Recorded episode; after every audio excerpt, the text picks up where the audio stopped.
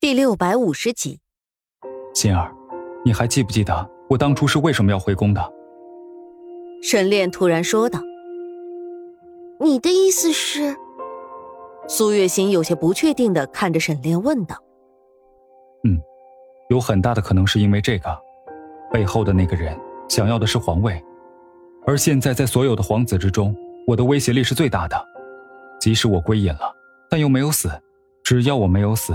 那么总有一天，我会回去和他抢夺皇位，所以，他一定要杀了我。所以，他借用了皇帝的手来刺杀我。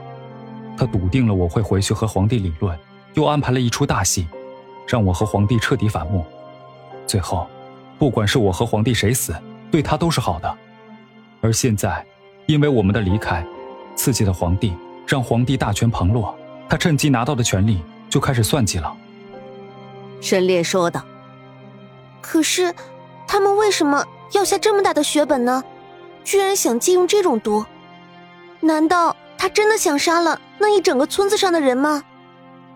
苏月心有些难以置信的说道：“你忘记了吗？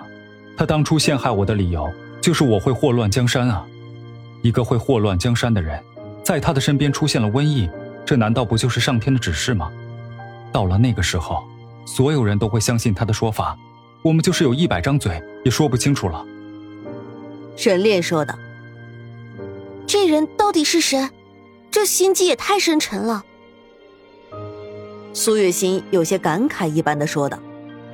他以前以为电视剧里面演绎出来的那种攻心计就已经够可怕的了，却万万没有想到，等到自己有一天真的经历了的时候。才发现那些根本就不足一提，和这些真正的权谋家比起来，那些都只不过是小打小闹罢了。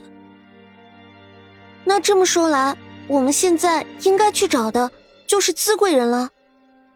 苏月心说道：“嗯，我们现在还不知道背后的人究竟是谁，也就只能去找资贵人了。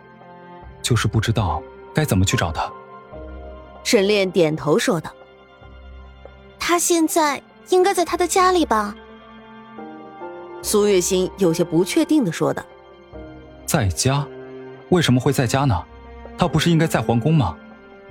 沈炼疑惑的问道：“他身上毁了，皇帝失去了对他的宠爱，一个不受宠的妃子在后宫能做什么呢？出宫是他最好的出路了。”苏月心有所感慨的说道。原来当时在皇宫的时候，资贵人失去了皇帝的宠爱，在宫里的地位瞬间一落千丈。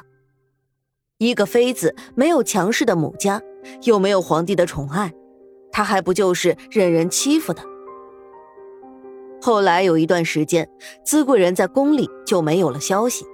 有人说她病得太严重，病死了；也有一种说法，就是皇帝厌恶了她，将她遣送回家了。总之，不管是哪一种说法，他的身影在宫里越来越少，直到后来他和竹雨逃出来的时候，也没有再听说过他的事情了。如今他人具体在哪里，是否还在皇宫，他也不确定。不过至少他们有了一个方向，顺着这个方向稍微的打听打听，就能知道很多事情，这也算是意外之喜了，不是吗？但是。我们还是不能确定他究竟在哪里，更何况我们也不知道他的家在哪里。这样吧，我让人去打听打听吧，总能知道一些事情的。”沈烈说道。“嗯，也好，打听一下，确定一下也好。”苏月心点头答应。接下来两个人又商量了许久关于资贵人和长乐的事情，才终于算是讨论出了一个结果。不过，虽然有了结果，他们的精神却仍旧不能够放松下来。长乐身上的虽然不是瘟疫，但是毒也不是好解的。特别是他们现在还不知道资贵人的准确住处，不能第一时间赶过去。所以在这段时间里，长乐仍旧是要受到病痛折磨的。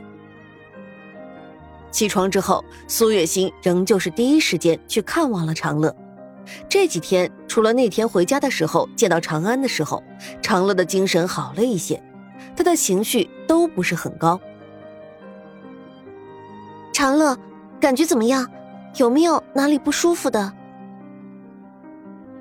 苏月心柔声询问道：“娘亲，我是不是快要死掉了？”长乐问道：“怎么会呢？长乐怎么会这么想呢？娘亲这次来就是想告诉长乐一个好消息的，娘亲和爹爹已经找到救治长乐的方法了，再过不久就可以找到解药了，所以长乐不可以这么想。”知道吗？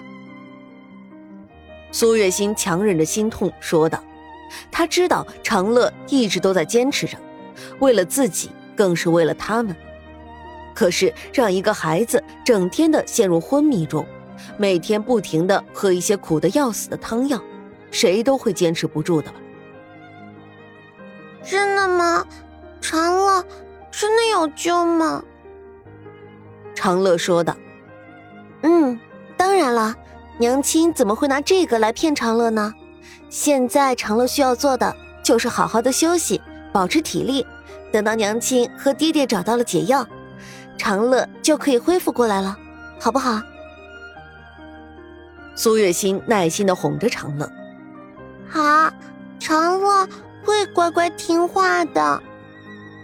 长乐乖乖的点头答应。能够看到，在他的眼睛里闪过了星星点点的光芒。